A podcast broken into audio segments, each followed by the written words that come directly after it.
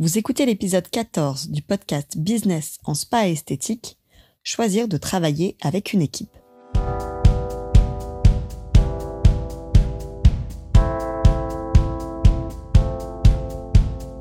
Bonjour et bienvenue. Je suis Tiffaine Modeste et je suis ravie de vous retrouver sur le podcast Business en spa et esthétique, le premier podcast du secteur du spa et de l'esthétique en France. À chaque épisode, je vous propose de découvrir les meilleures astuces que j'ai mises en place au cours de ma carrière et qui m'ont permis d'atteindre le million d'euros de chiffre d'affaires dans mon spa, les outils que je partage avec nos clientes et leurs histoires de réussite, et les témoignages des grands acteurs de notre secteur.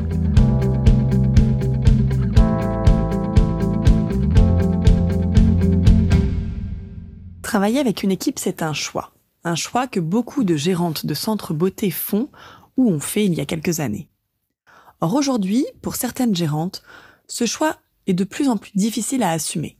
Entre les arrêts maladie à répétition, les difficultés de recrutement, le turnover, le manque de motivation, nombre d'entre elles baissent les bras. Nous accompagnons beaucoup de gérantes et de spa managers qui nous disent ne plus comprendre les équipes et ne plus comprendre les codes. Fatiguées par la gestion des équipes, certaines managers ont d'ailleurs opté pour des business models de centre où elles travaillent seules. Mais ça aussi, c'est un choix à assumer car lorsqu'on choisit de travailler avec une équipe, il faut être prête à devenir un leader. Aujourd'hui, les attentes des équipes ont évolué. La façon de manager des équipes a elle aussi grandement évolué. Et si l'on ne comprend pas ces changements, ou bien si l'on n'évolue pas de patronne à véritable manager puis leader, alors oui, gérer une équipe de nos jours peut s'avérer être un véritable casse-tête. Donc cette semaine, je vous propose de revenir à la base, aux fondamentaux de pourquoi avez-vous choisi de travailler avec des salariés? Pourquoi avez-vous choisi d'être spa manager? Il y a quatre raisons principales qui font que l'on choisit d'être manager. La raison numéro une, c'est la fameuse vision du Ensemble, on va plus loin. La raison numéro 2, c'est le besoin de répondre aux demandes croissantes des clients pour absorber l'activité. Alors, ce sont bien souvent les gérantes qui nous le disent. J'ai recruté une personne parce que j'avais de la demande, puis deux, puis trois, etc. Certaines gérantes se retrouvent avec des équipes de plus de 10 personnes car leur business et leur activité s'est tellement développé qu'elles ont recruté, recruté, recruté. La raison numéro 3, c'est pour un objectif de croissance personnelle, apprendre à manager pour acquérir une nouvelle compétence ou bien encore dans un objectif de sortir de cabine. Et la raison numéro 4, c'est pour transmettre et partager son savoir et son expérience. Alors, je précise tout de suite qu'il n'y a pas de bonne ou de mauvaise réponse parmi ces quatre choix. C'est simplement qu'en fonction de votre vision de départ, il y a différentes façons de procéder avec vos équipes. Parce que soyons d'accord, le but d'être chef d'entreprise ou bien manager d'équipe, c'est bien de s'épanouir dans ce rôle professionnel. Donc, peu importe les raisons qui vous ont fait choisir de travailler avec une équipe, ce qu'il faut évaluer, ce sont les résultats qui sont là aujourd'hui. Comment vous sentez-vous dans votre rôle de manager? Comment vous sentez-vous dans votre rôle de leader? Lorsque je pose ces questions à mes clientes, la majorité d'entre elles me confie qu'elles ne se sentent absolument pas leader. Et si c'est votre cas aussi, il y a fort à parier que cela vienne du fait que vous n'ayez pas conscience que travailler avec une équipe, c'est un choix et c'est un métier à part entière. Alors, comprendre ce qu'est être manager aujourd'hui. Une chose est sûre, aujourd'hui, on ne veut plus parler de patronne. Même si ce mot circule encore au sein des entreprises, être patron eh bien quelque part, c'est un peu has-been. Un patron, ça n'inspire pas les candidats. Pourquoi cela? Car un patron joue sous les codes du management de hiérarchie. Et aujourd'hui, les salariés ne veulent pas être commandés, mais ils veulent se réaliser dans leur travail et ils savent que le manager participe énormément à leur accomplissement professionnel. Mais pour autant, peu de gérantes ou de spa managers ont compris ce phénomène. Je vous avais parlé des deux générations de gérantes et managers en spa esthétique dans l'épisode numéro 5. Et lorsqu'on se penche sur la question du management des équipes, on s'aperçoit qu'il existe aussi deux types de managers esthéticiennes. D'un côté, il y a les managers frustrés, qui pensent que le recrutement c'est impossible, le turnover c'est épuisant, que le manque de performance et d'engagement de leurs équipes passe au second plan tant que les esthéticiennes acceptent de rester. Vive le statu quo. Ces managers ont l'impression de subir quelque part leur mission de manager. Elles ne comprennent plus les codes, elles ont l'impression d'avoir tout fait, mais que définitivement, eh bien, ça ne marche pas. Regardez, j'ai encore une esthéticienne qui part. Elles subissent aussi les arrêts maladie à répétition depuis 2020. Bref, pour ces managers, la gestion d'une équipe génère des émotions lourdes, pénibles, désagréables. Ce sont bien souvent ces gérantes qui fonctionnent sous le modèle ancienne génération. Sauf qu'aujourd'hui, la plupart d'entre elles sont perdues. Soit elles se laissent vivoter dans la routine sans avoir vraiment conscience du potentiel à développer, D'ailleurs, souvent cet immobilisme ou ce non-management, il est relié à la peur. On pense que si on demande à son équipe d'être plus performante, d'atteindre tel objectif de chiffre d'affaires, alors ça risque de ne pas plaire à certaines, et donc le risque, c'est qu'elles partent. Dans un contexte où tout le monde sait que le recrutement est très difficile, on préfère rester dans une zone de confort plutôt que de créer et mobiliser une équipe de rêve. Soit d'un autre côté, elles se sentent abattues par les changements de mentalité qui s'opèrent dans la tête des salariés et elles vivent dans le syndrome du c'était mieux avant. Et ça, c'est une forme très puissante de résistance au changement que je vous amène vraiment à questionner. De l'autre côté, il y a les managers développeurs. Ce sont des managers qui ont conscience que ce n'est certes pas parfait, mais qui ont gardé l'espoir que les solutions existent. Et effectivement, elles existent. Alors comment faire? La toute première étape consiste à se reconnecter avec la motivation de départ. Pourquoi avez-vous choisi de travailler avec une équipe?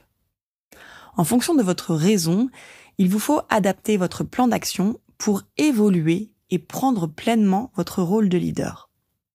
Alors pour ceux qui ont répondu, la raison numéro un, c'est donc la vision du ensemble on va plus loin. Pour vous, il vous faut éclaircir chaque aspect de votre vision. À quoi ça ressemble le plus loin? Comment va-t-on plus loin?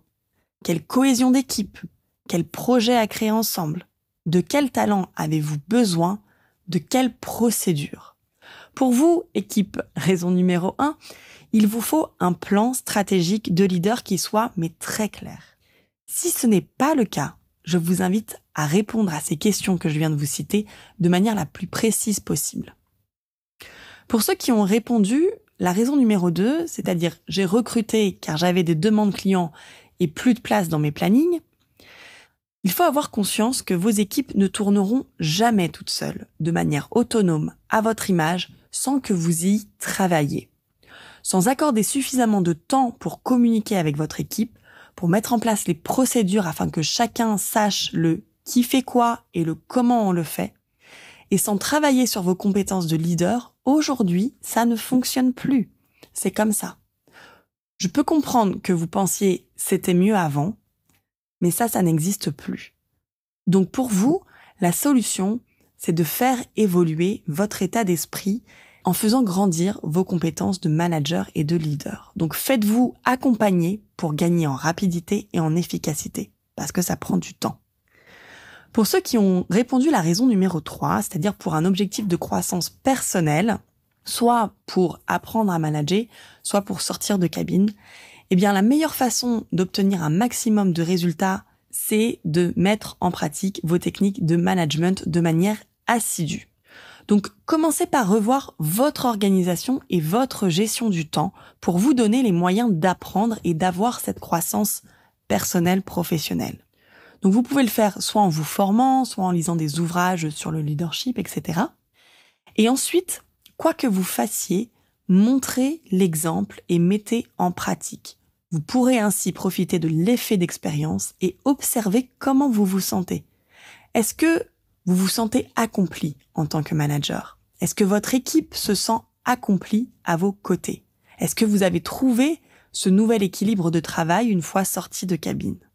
Enfin, pour ceux qui ont répondu la raison numéro 4, transmettre et partager son savoir, il semblerait que vous ayez un profil de manager développeur. Vous êtes bien placé pour travailler avec des apprentis. Alors d'ailleurs à ce propos, j'en profite pour préciser la chose suivante. Les apprentis, ce sont des professionnels en devenir et non des salariés à bas coût. Je referme cette parenthèse. Donc pour vous, équipe de la raison numéro 4, votre meilleur outil de travail, c'est le plan de développement des compétences. Donc vous voyez bien que peu importe votre raison de départ, lorsque vous choisissez de travailler avec une équipe, il vous faut adapter vos outils de leadership. Et ça, eh bien ça s'apprend mais à tout moment. Pour moi, le sujet du leadership, c'est un des sujets les plus passionnants et les plus fascinants, car quand on grandit en tant que leader, on contribue à la croissance des êtres humains qui nous entourent. Et nous avons beaucoup à faire en ce sens dans notre secteur. C'est pourquoi je vous invite à me retrouver le lundi 17 avril prochain lors du 52e congrès d'esthétique et spa qui aura lieu à Paris. J'animerai une série de conférences sur cette thématique, le leadership dans tous ses états. Alors avec des invités de marque, nous partirons dans l'exploration de ce qui nous fait grandir et devenir le leader que l'on rêve d'être. Et attention, ce programme s'adresse à tous les professionnels de notre secteur. Donc que vous soyez esthéticienne, spa praticienne, réceptionniste, spa manager ou bien gérant de spa et centre beauté, venez écouter ces invités et ces conférences. En attendant, je vous retrouverai la semaine prochaine pour un nouvel épisode du podcast Business en spa et esthétique. Si vous aimez le podcast Business en spa et esthétique et que vous aussi, vous voulez upgrader votre centre, je vous invite à nous retrouver sur le site expertise spa bien-être.fr. Vous pourrez y retrouver mes articles et ressources gratuites et faire le test en ligne quel parcours de formation est fait pour moi. N'oubliez pas de vous abonner au podcast dans votre plateforme d'écoute et de nous partager votre avis. Cela nous aide énormément. Merci et à la semaine prochaine.